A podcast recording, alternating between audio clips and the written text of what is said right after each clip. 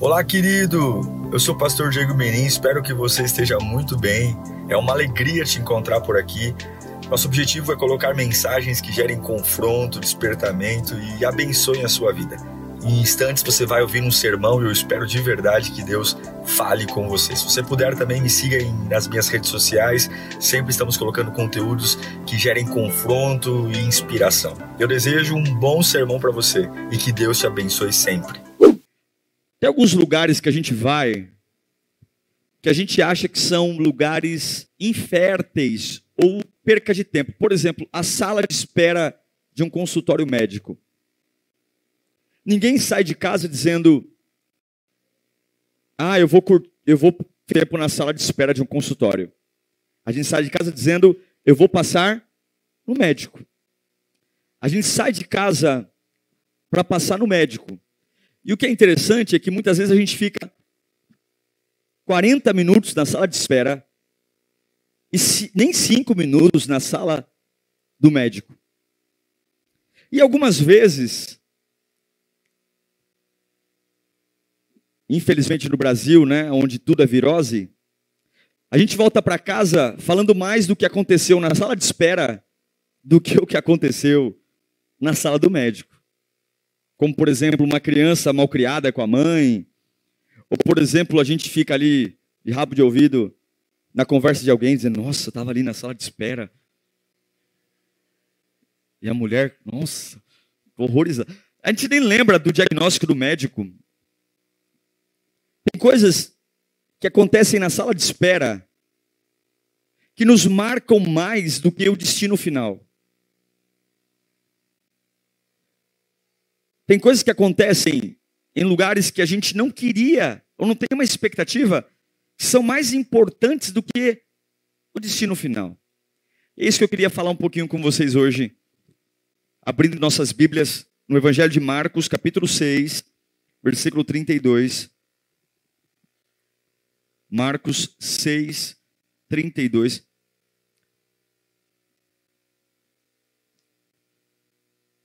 Todos acharam? Evangelho de Marcos, capítulo 6, versículo 32. A Bíblia diz assim, ó. Então eles se afastaram num barco para um lugar deserto. Diga comigo, deserto. Mas muitos dos que os, os viram retirar-se, tendo-os reconhecido, correram a pé de todas as cidades e chegaram lá antes deles. Quando Jesus saiu do barco e viu uma grande multidão, teve compaixão deles, porque eram como ovelhas sem pastor. Então começou a ensinar-lhes muitas coisas. Já era tarde e por isso os seus discípulos aproximaram-se dele e disseram: Este é um lugar deserto e já é tarde. Diga comigo: lugar deserto e já é tarde. Manda embora o povo para que possa ir aos campos e povoados vizinhos comprar algo para comer. Ele, porém, respondeu: Deem-lhes vocês algo para comer. E eles, e eles lhes disseram: Isso exigiria duzentos denários. Devemos gastar tanto dinheiro em pão e dar-lhes de comer? Perguntou ele: Quantos pães vocês têm? Verifiquem. Quando ficaram sabendo, disseram: Cinco pães, dois peixes. Então Jesus ordenou que fizessem todo o povo assentar-se em grupos na grama verde. Assim, eles se assentaram em grupos de cem e cinquenta. Tomando os pães, os cinco pães e dois peixes, e olhando para o céu, deu graças e partiu os pães. Em seguida, entregou-os aos seus discípulos, para que os servissem ao povo. E também dividiu os dois peixes entre todos eles. Todos comeram e ficaram satisfeitos. E aos discípulos recolheram doze cestos cheios de pedaços de pão e de peixe. Os que comeram foram cinco mil homens. Deus fala conosco. A gente está aqui com muita alegria nessa última quinta-feira do ano. Um ano mova-nos. Um ano que nós vimos surpresas, intensidade, mas também vimos a tua fidelidade, o teu amor. Fala conosco, Senhor. Se o Senhor falar, a gente vai embora diferente. Se o Senhor falar, a nossa mente muda, o nosso coração é alinhado. Em nome de Jesus. Amém. Esse texto, ele me fazendo a exegese dele, lendo, ele é riquíssimo. Primeiro porque ele começa numa cidade. Jesus começa a pregar numa cidade. E de repente ele entra num barco. Ele está um pouco atordoado porque as notícias que estão correndo falam sobre a morte de João Batista. João Batista acabou de ser decapitado. Jesus tinha uma peculiaridade, todas as vezes que ele estava abatido, ele se recolhia em solitude. Sabe, irmãos, quando você opta em ficar sozinho, algumas pessoas odeiam ficar só. Mas muitas vezes a solitude é a blindagem para que você não tente compensar suas emoções. Jesus tinha uma característica quando homem. Todas as vezes que ele passava por embates, ele ficava só. Ele pega o barco e ele despede as multidões. Se você for ler os capítulos anteriores, João Batista acabou de ser decapitado. João Batista era um profeta, um homem de uma envergadura única, e a forma como ele foi morto por um capricho de Herodias, dentro, entregue sua cabeça numa bandeja, e Jesus vai. Ele sai da cidade e vai para o deserto. Só que a multidão percebeu que Jesus saiu da cidade e foi para o deserto. Do lugar onde Jesus estava para o deserto são oito quilômetros. E a multidão queria tanto estar perto de Jesus que ela correu à frente, deu a volta no mar e chegou primeiro que Jesus.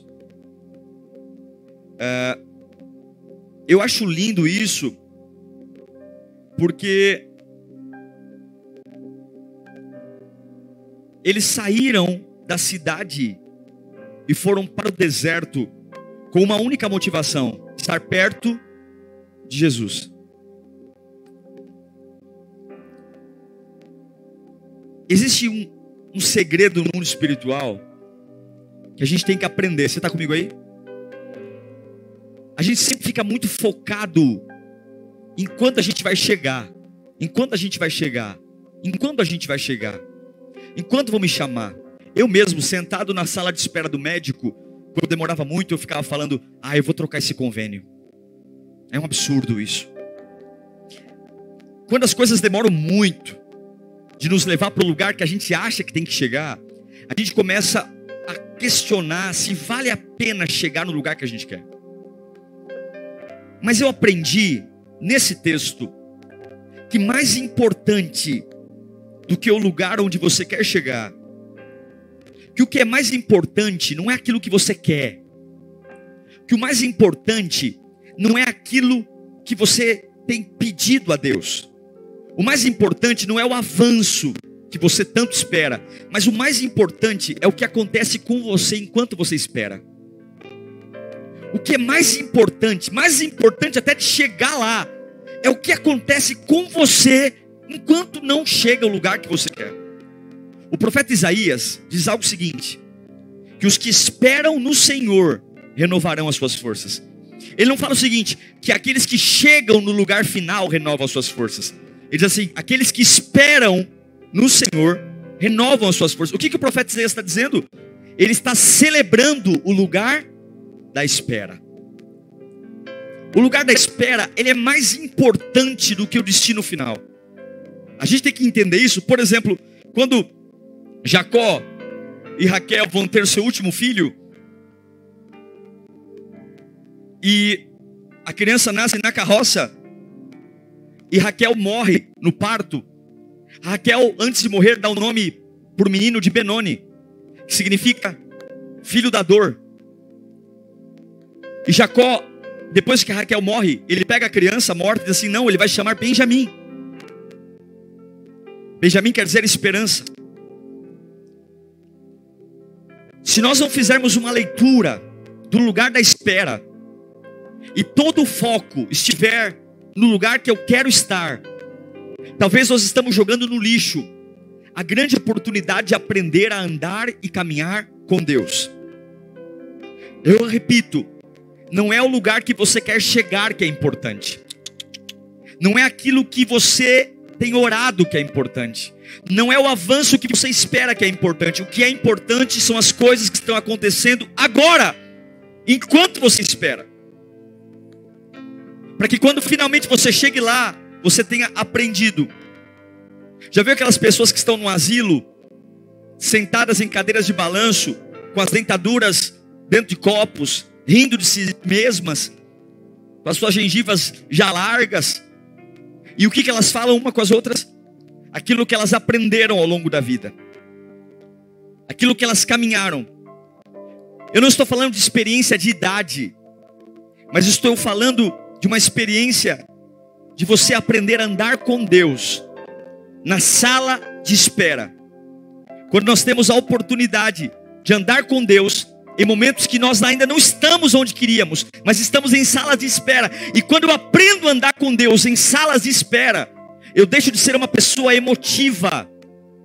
Aquilo que para mim era emoção, aquilo que para mim era, era fragilidade, agora já não é mais, porque eu experimentei Deus na sala de espera.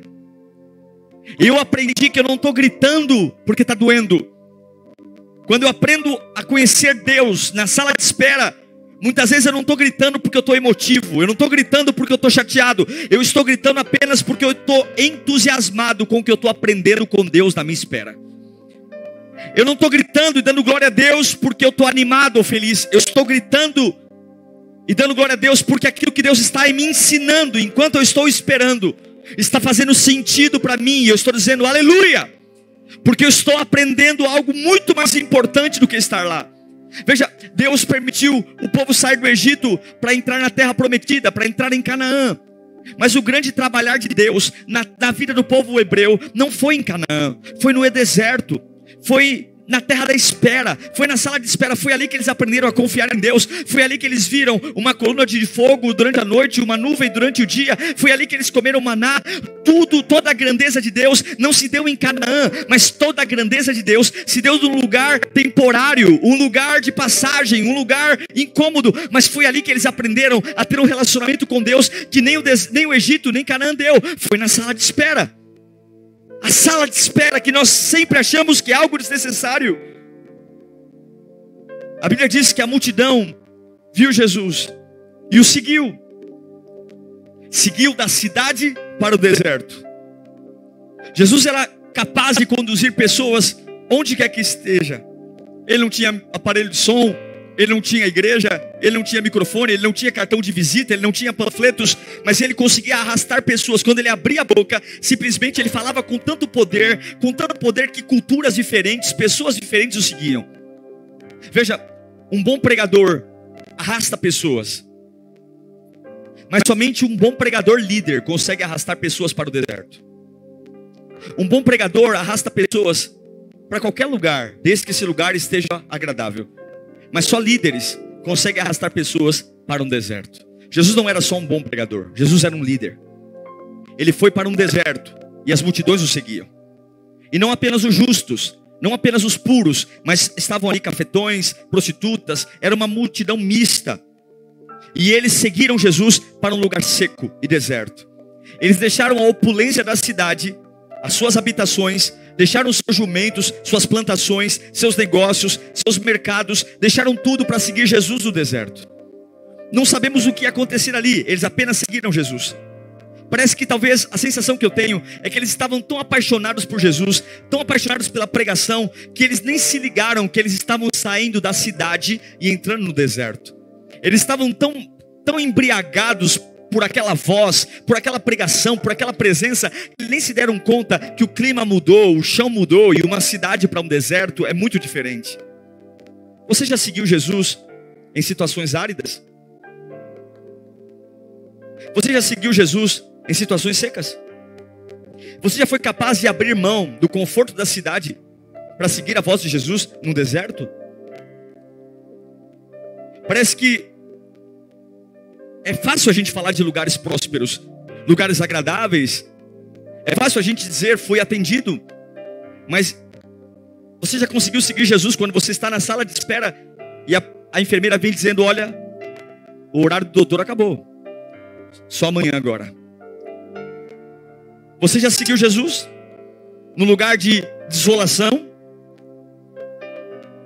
Sabe aqueles lugares que você está vivendo um deserto e fica aquela dúvida: será que é Deus que está me guiando ou o diabo que está me enganando?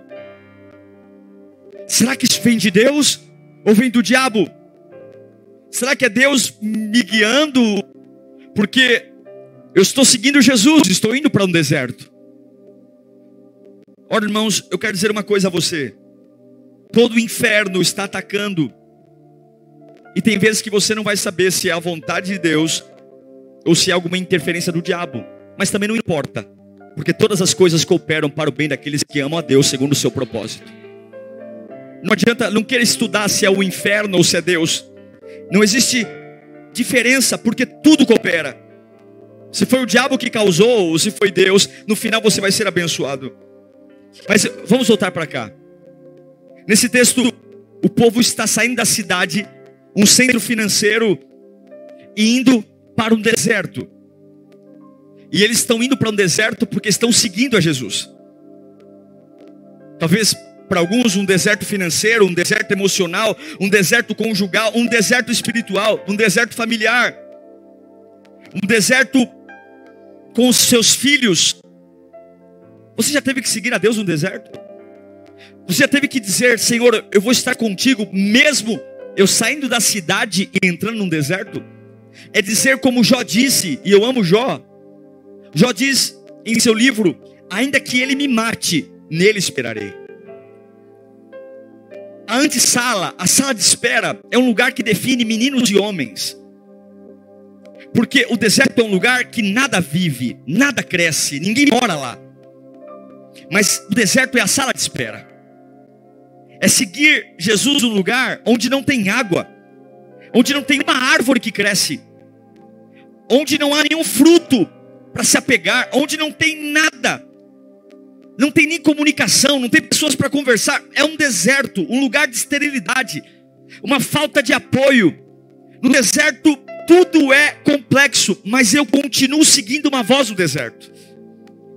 Você precisa entender que a voz de Jesus tem que apaixonar tanto a sua vida ao ponto de que se a voz de Jesus está te levando para um lugar onde nada cresce, onde nada vive, onde nada colhe, se a voz de Jesus está te levando para um lugar onde até a comunicação está ficando difícil, que a voz de Jesus seja a única garantia de que você vai continuar seguindo, mesmo que você esteja saindo da cidade e indo para um deserto. Eu amo essa multidão, porque eles estão seguindo Jesus no deserto.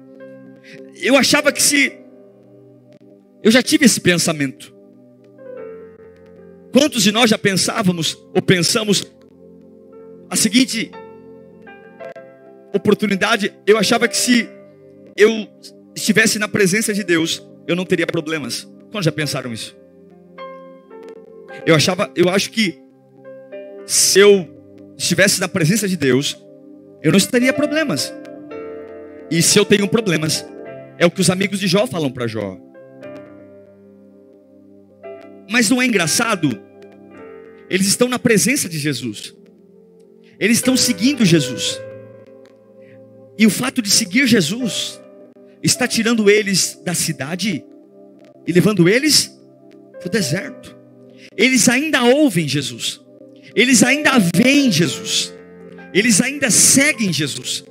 Mas eles estão saindo da cidade e indo para o deserto. Eu não sei o que te ensinaram. E é isso que a religião tenta colocar. Venha para Jesus.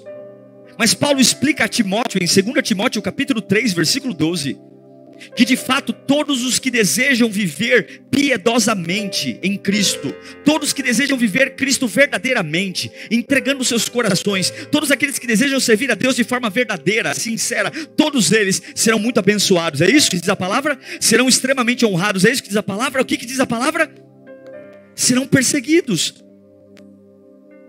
Às vezes, Quanto mais você faz para Deus, quanto mais você faz para Deus, mais você entra na lista negra do inferno.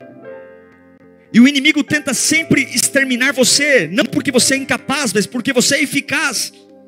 Eu quero dizer para algumas pessoas aqui que você não se meteu em problemas porque você não é eficaz. Muito pelo contrário, algumas coisas você está saindo da cidade, indo para o deserto, exatamente porque você tem feito a diferença na sua casa, tem feito a diferença no seu trabalho, tem feito a diferença na sua fé. 5 mil homens, sem contar mulheres e crianças. 5 mil homens estão no meio de um deserto porque estão seguindo Jesus. 5 mil homens abandonaram suas casas, seus trabalhos, cegamente estão no meio de um deserto. É como se ontem eu estivesse dançando e agora toca um telefone e de repente eu estou ouvindo Jesus, mas estou no meio de um problema.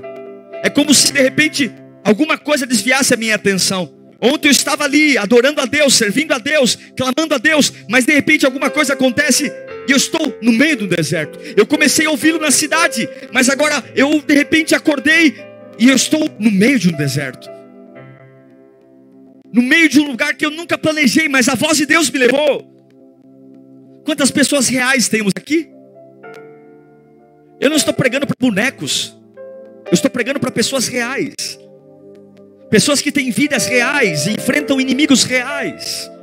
Eu quero dizer que o fato de você ouvir a voz de Deus não te livrará de problemas. O fato de você ouvir a voz de Deus, o fato de você ter experiências com Deus, isso não levará você ou inibirá você de ter situações que você não vai ter o controle sequer. Quantas vezes a gente diz: se mais alguém me ligar com mais um problema, eu vou perder a cabeça. Se mais alguma coisa acontecer, eu vou surtar. Porque eu achei que se eu estivesse na presença dele, eu não teria problemas. Mas eu quero que você entenda que por mais que o inimigo tente mandar problemas a você, sua vida sempre vai estar no controle de Deus. Porque o diabo lutaria. Porque o diabo lutaria com alguém que não tem Deus? Porque Satanás teria problemas com alguém que está fora dos caminhos do Senhor? Eu sinto que Deus está liberando algo nesta noite. Levante suas mãos para cá. Nessa última quinta-feira do ano, alguns estão apavorados porque estão em salas de espera e dizendo: Senhor, quando é que vai chamar a minha ficha? Quando é que vão me chamar para consultório? Eu não vim aqui para ficar sentado, eu vim aqui porque eu quero entrar lá, eu quero saber o diagnóstico. E Deus está dizendo: mais importante do que o lugar aonde você quer chegar é o que você está vendo enquanto você espera. O meu tesouro não está lá, o meu tesouro está enquanto você espera. E Deus manda dizer a você: vai ficar tudo bem. Pessoas vão te abandonar na sala de espera e tudo vai ficar bem. Pessoas vão mentir para você e tudo vai ficar bem. Pessoas vão ferir você e tudo vai ficar bem. Mas se você estiver, mesmo no pior lugar, ouvindo a voz de Jesus, você vai ter vida. Vida. Jesus está ali com cinco mil homens, fora mulheres e crianças, no deserto. E de repente os discípulos ficam preocupados porque agora, Senhor, está longe, são oito quilômetros. Oito quilômetros não é uma caminhada fácil. Havia mulheres e crianças. E agora os discípulos falam: Senhor, nós temos um problema. Libere as pessoas, liberem eles. Porque é isso que a gente faz. A gente acha que quando a gente não tem o suficiente, a gente tem que largar de mão. Manda embora. Não é porque acabou que você vai embora. Você está entendendo? Não é porque alguma coisa saiu do seu controle que você vai desistir. Não é, os discípulos falam, Senhor, são muitas pessoas e nós não temos comida, não temos dinheiro, manda o povo embora. E Jesus diz: Não manda-os embora, não, deem vocês de comida. É a sala da espera, é a sala da espera. Jesus diz: Não manda embora, não desista só pelo que você acha que não tem o suficiente. Não levante da sala de espera só porque você acha que está demorando demais. Ou porque você está com raiva do médico porque ele foi almoçar no horário de almoço e não voltou até agora. Existem coisas que acontecem na sala de espera que são mais importantes do que aquilo que você está esperando. Existem coisas que Deus está fazendo nessa fase intermediária que são mais importantes do que esse lugar que você tanto sonha, que você tanto ora. Tem coisas acontecendo hoje que são mais lindas e especiais do que essa fase tão sonhada e aguardada. Não é o que você sonha, não é o que você espera, é o que você vê enquanto você espera. E eles estão, diz Senhor, libera todo mundo para que vão embora. E Jesus pergunta: o que tem? E tudo que eles têm são dois pães e cinco peixes. Em umas versões diz que era o almoço de uma criança. Era um almoço de uma criança. para alimentar 5 mil homens. Nesse texto só se contam os homens. Nós entendemos que se metade for casado, estavam com suas esposas, e judeus têm muitos filhos. Estudiosos dizem, teólogos, que havia, aqui havia uma multidão de mais de 12 mil pessoas. Como alimentar 12 mil pessoas com apenas dois peixes e cinco pães? É isso que a gente faz quando a gente não sabe o que fazer. Manda embora. É isso que a gente faz quando nós temos algo para resolver e nós não temos respostas. A gente sempre diz: vamos nos livrar disso, porque nós não temos o suficiente. É isso que nós fazemos quando nós temos um abacaxi para descascar e não temos peixes suficientes e pães suficientes. Senhor Jesus, libere isso. Tire isso da minha vida. É isso que nós fazemos. Essa é a sensação que o pecado colocou em nós. A ideia de que quando é maior do que eu, eu prefiro que vá embora. E Jesus diz: Não, dê de comida a eles. Isso é algo conflitante. É como se Jesus estivesse dizendo: O que vocês têm? Traga a mim, mas eu não vou permitir que, porque vocês acham que não tem o suficiente, vocês deixem que isso se acabe. Levante suas mãos para cá. Milagres não acontecem quando você tem o suficiente. Milagres acontecem quando você não tem o suficiente. Milagres não são gerados quando você pode, milagres são gerados quando você não pode. Milagres não acontecem quando você tem, milagres acontecem quando você não tem. Milagres não acontecem quando você é capaz, milagres acontecem quando você não é capaz. E eu sei que o teu coração está dizendo: Eu preciso deixar que isso acabe. Eu preciso deixar que isso vá embora. E Deus está dizendo: Ei, ei, ei, ei, ei. Eu quero você olhando para tudo isso, porque eu vou esticar você. Você já foi esticado aqui? Alguém aqui já foi esticado por Deus? Alguém aqui já foi tirado da sua zona de conforto para ser esticado? Talvez Deus esteja te esticando. Talvez o que você está passando seja apenas esticados. Talvez alguém aqui está sendo esticado, colocado em uma situação que te intimida, que te amedronta, porque você não tem o suficiente. E o teu senso é: eu preciso acabar com isso logo. Senhor, se o Senhor não me ajudar, eu não tenho o suficiente.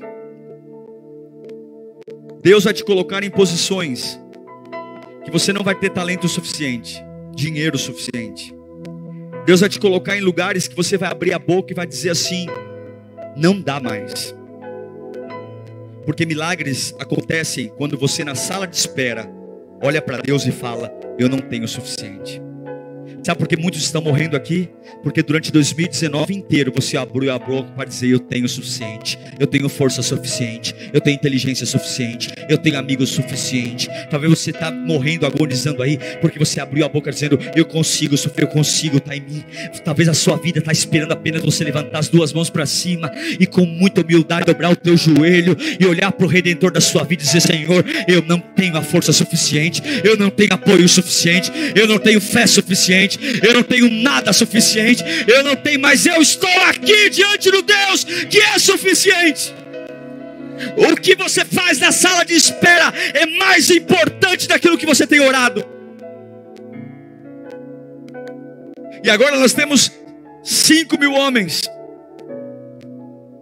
Você já viu pessoas com fome? Pessoas com fome ficam agitadas ou ficam calmas? Hã? Pessoas com fome ficam alvoroçadas. Já o que, que crianças com fome fazem? Hã? Choram. Pessoas com fome ficam histéricas. Não conseguem ficar paradas. E agora eles vão falar com Jesus. Eles queriam se livrar de uma situação. Jesus disse: Não, eu vou usar vocês para resolver essa situação. E Jesus disse para eles: Nós vamos resolver essa situação. O que temos é pouco? Ok. Mas eu quero que vocês peguem essas 5 mil pessoas, só homens, e vocês vão organizar em grupos de 50 e 100. Imagine pegar 5 mil pessoas e organizar em subgrupos de 50 e 100.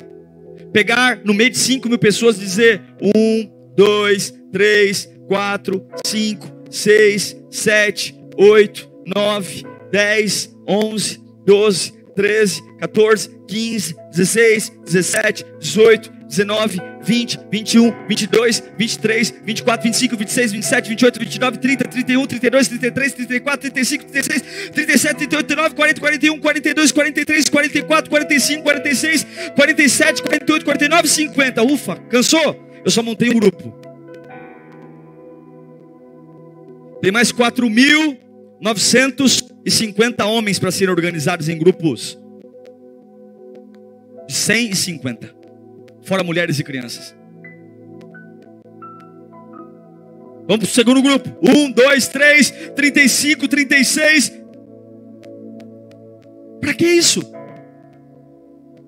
Para que, que tinha que organizar grupos de 50 e 100? Por que, que eu tinha que organizar? O que, que Deus está ensinando? Que milagres na sala de espera só acontece quando há paciência e ordem.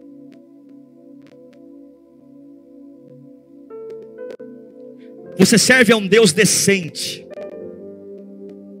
Você serve a um Deus que tem domínio. Você serve a um Deus que tem controle. E Deus não responde à nossa emergência e aos nossos gritos histéricos. Você quer viver milagre? Você vai ter que ter força para trazer ordem e decência e paciência para a tua vida no meio do caos. Você vai ter que olhar para tuas emoções desequilibradas e começar a contar até 50 e dizer: vai sentar aqui 1, 2, 3, 4, 5, 40, 50, 90. Vai sentar aqui enquanto. A... Mas, pastor, é muito grito. Pastor, você não está É criança com fome. Enquanto não houver ordem, paciência e decência, não tem multiplicação. Deus não vai reagir a tua urgência, pelo quanto berramos, gritamos, choramos, esbravejamos, pelo quanto nos sentimos vítimas, pelo quanto no meio do caos levantamos a nossa mão e dizemos: Eu vou organizar os meus pensamentos, eu vou organizar. Está aqui a paciência, está aqui a ordem. Você tem que se aquietar e esperar. Deus está falando com pessoas aqui hoje. Deus está vindo para muitas pessoas aqui hoje. E na sala de espera vai dar tremor, vai vai dar, vai começar a riscar o banco, vai pegar o clipe de dentro da bolsa e vai começar, você vai ter que trazer ordem. Se a voz de Deus te levou para um deserto, se te contar uma história que servindo a Deus você não teria problemas, e agora você se veio no meio de um deserto, e agora você diz: Ué, eu achei que servindo a Deus não teria problemas. Deus está dizendo: Você não precisa dispensar isso, não fique onde você está, mas traga paciência e ordem. Traga paciência e ordem. No meio do que você ouve, no meio do que você sente, no meio do que você reage, traga paciência e ordem no meio desse conflito familiar, traga paciência e ordem no meio dessa crise financeira, traga paciência e ordem no meio dessa pressão emocional, traga paciência e ordem no meio daquilo que perdeu o seu controle, traga paciência e ordem. Começa a organizar os grupos, começa a organizar os grupos, começa e não tem nada a ver com o que você sente, não tem nada a ver, as pessoas estão com fome, as pessoas estão famintas, mas a ordem de Deus tem que ser maior do que o que você sente. É por isso que você não precisa sentir nada, você precisa acreditar acreditar que a voz que te trouxe até o deserto é a mesma voz que vai te tirar do deserto, porque não é o lugar que determina quem você é, é a voz do pastor que você segue, que diz para onde você vai, e o mesmo pastor que grita no alto da montanha é o mesmo pastor que grita no fundo de um vale, ele é o Alfa, o Ômega, o começo e o fim, o Pai das luzes, ele é o princípio de todas as coisas. E quando você organiza a sua vida. Quando você diz para suas emoções, paciência. Quando você organiza as suas emoções e traz ordem. A hora que ele vê ordem e paciência, ele pega o pão, ele abençoa o pão, ele quebra o pão e ele multiplica o pão. Tem muitas pessoas esperando viver um milagre. Você pode fazer sua parte. E a hora que você fizer sua parte, Deus pega você. Deus abençoa. A Bíblia diz que Ele pega o pão e Ele dá graças, Ele abençoa. ele quebra o pão para mostrar que não é você. Ele quebra o pão para mostrar que não é o seu dinheiro. Ele quebra o pão para mostrar que não é o seu talento. Ele quebra o pão para mostrar que não é a sua influência. Ele quebra o pão para mostrar que não é o seu poder.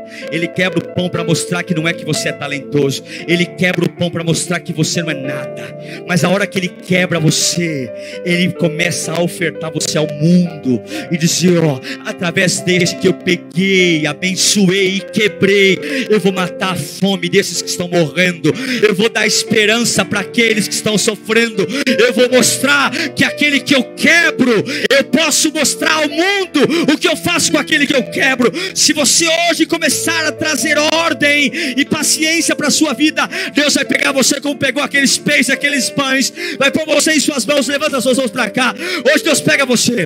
Você pode dizer para suas emoções: acabou o medo, acabou, porque eu não preciso sair do deserto, eu preciso ouvir. Deus vai pegar você hoje. Ele vai pegar você, ele vai abençoar você. Você é apenas um pedacinho de pão que diante de muitas pessoas não tem dinheiro, recurso e apoio, mas ele vai abençoar você e depois de abençoar você, ele vai quebrar você. Ele vai quebrar, não tenha medo quando ele te quebrar, porque aqui ele é o oleiro, ele vai quebrar. Ele vai quebrar muitas pessoas aqui, ele vai quebrar você na sua base de apoio, ele vai quebrar você de lugares seguros, ele vai partir você. O pão não é multiplicado inteiro, irmão. Você não multiplica quando está inteiro, você multiplica quando está quebrado, você não multiplica quando você está inteiro. Só o peixe partido da mata a fome das pessoas, só o pão quebrado. Você tem que deixar Deus te quebrar para Ele gerar milagre na vida daqueles que estão à sua volta. Ele está quebrando você para matar a fome da sua família. Ele está quebrando você para mudar a história dessa empresa que você trabalha. Ele está quebrando você para alimentar mais de 5 mil homens, mulheres e crianças. Repita comigo: Ele me toma, Ele me abençoa e Ele me quebra. E depois de quebrar você, ele pega você quebrado e entrega você para matar a fome do mundo. Ele poderia colocar um pão numa mão e dizer: apareça outro aqui.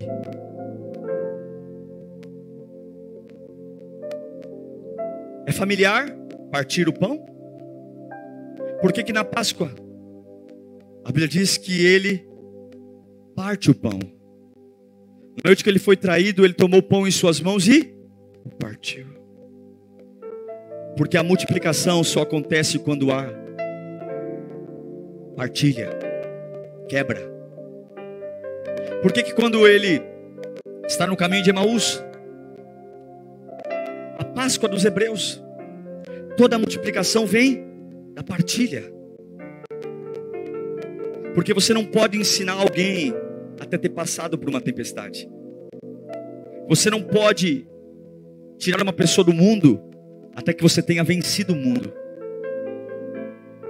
Você não consegue explicar um milagre até você viver um milagre. Você não pode explicar para alguém o que é servir a Deus no meio do abismo enquanto você não passar pelo abismo. Você não pode dizer para alguém que você não está feliz para servir a Deus até o dia que você consiga servir a Deus triste. Você não pode dizer para alguém que Deus sustenta alguém no leito de dor até o dia que você estiver numa maca e adorar a Deus em cima de uma maca. Você não pode dizer para alguém que o Senhor é provedor e que até o último dia, um segundo, Ele vai trazer o recurso, até o dia que você tenha que pegar um pouquinho de azeite, um pouquinho de farinha, fazer um pedacinho de pão e partir e dar para o profeta. Você não pode pregar com fogo até o dia que você chegar pregando, queimando, não porque você está cheio do Espírito, mas porque você vem queimando e ardendo das tribulações da sua vida. Você não pode olhar para alguém e dizer: Jesus vai mudar a sua vida até o dia que você você sabe da onde Jesus te tirou e você vai dizer, ele vai mudar a sua vida.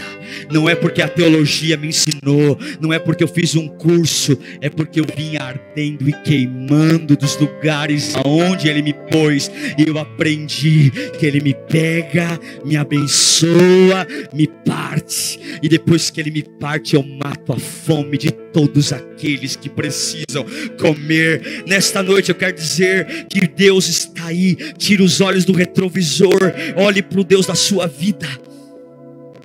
Olhe. Deus é bom. Deus é bom. Eu acho lindo, e aqui eu encerro, em Marcos 6,39. Onde eles estavam? Num? Repita comigo: deserto. Não era no deserto? Mas quando Jesus manda os discípulos organizarem grupos de 50 e 100, então Jesus ordenou que fizessem todo o povo assentar-se em grupos. Ué, a gente lê isso e não percebe. Mas eu nunca vi ter grama verde. Você já viu isso?